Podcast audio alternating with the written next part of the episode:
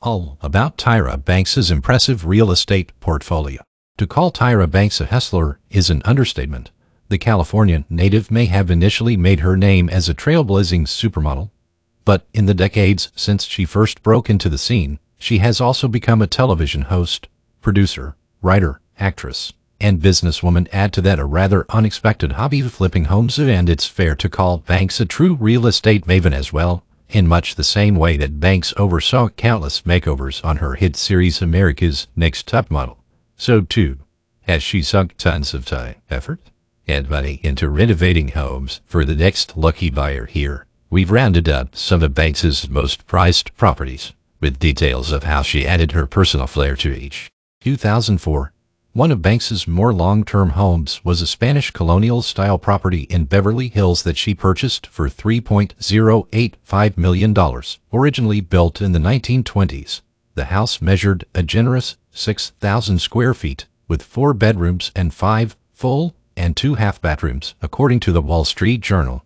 Banks spent about $2 million renovating the space, adding an outdoor living room and an outdoor kitchen as well as remodeling the existing indoor kitchen. She also turned part of the garage into a gym.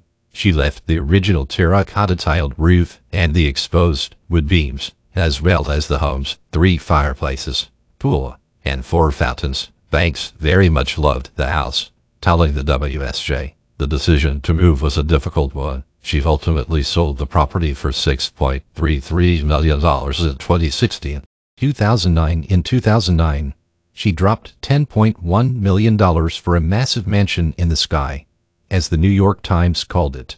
A five-bedroom, 7,000 square foot duplex located on the 22nd and 23rd floor of the River House development in NYC's Battery Park City neighborhood, which boasts interiors designed by AD100 architect David Rockwell. The mansion-size home, comprising four separate units, faced the Hudson River and could be divided into multiple living, entertaining, and business spaces, depending upon the occasion. Standout features included a hair salon, personal gym, and mirrored dressing room, as well as a dining alcove that Banks designed to feel like a booth at a Michelin-starred restaurant. The entrepreneur told the Times that she spent many more millions to personalize the pad, including exotic wood details of the countertops in the kitchen, wood, texture wall coverings, and ornate light fixtures. She listed it for $17.5 million in 2017, but it is unclear whether she ever offloaded the home. 2014.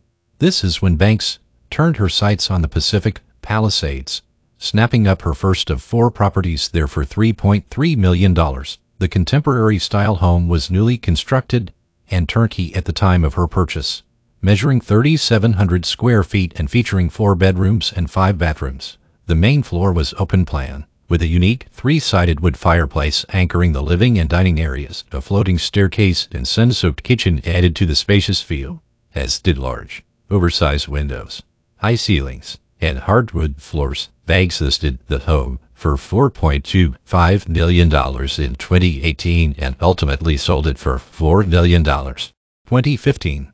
The following year, Banks expanded her real estate reach to the wine lover's paradise of Sonoma. She paid $2.185 million for a 2447 square foot farmhouse-style residence, but quickly flipped it back onto the market. Details of the property are scant, but she sold it for a modest profit two years later.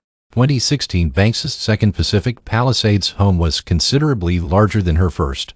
A three-story postmodern perched atop a 0.4-acre lot on a bluff overlooking the ocean. The five-bed, five-full, and two half-bath mansion was built in 1950 and renovated in 1995. When Banks lived there, the primary suite occupied the entirety of the third floor, with floor-to-ceiling windows that opened out onto a private balcony. The place was an entertainer's dream, with plenty of outdoor terraces, a fire pit, and a hot tub. Banks didn't waste much time getting the house back on the market, however listing it for $9.25 million in early 2018 and it ultimately selling it for $8.9 million. 2017. The America's Next Top Model host splashed out for a third residence in Pacific Palisades, and this time didn't even hide the fact that the purchase was a flip. She picked up a two-bed, three-bath Mediterranean-style townhouse for $1.499 million and then promptly put it back on the market less than a year later. The 1852 square foot home sold for $1.47 million, earning Banks a tidy $100,000. 2018 In as many years, the former host of the Tyra Banks show nabbed her fourth Pacific Palisades home for $7 million. The 6,160 square foot contemporary was even more grand than the other three.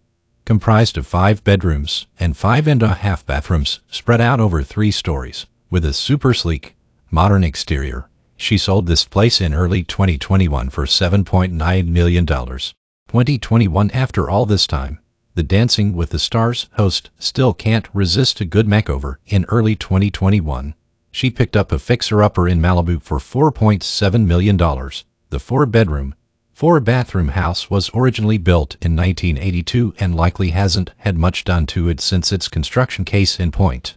The kitchen features white tiled counters and backsplash and outdated appliances, while the bathrooms have basic cabinetry and hardware.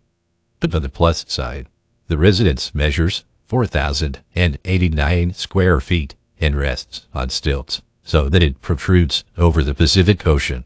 Two facts that leave plenty of room for Banks to put her stamp on it.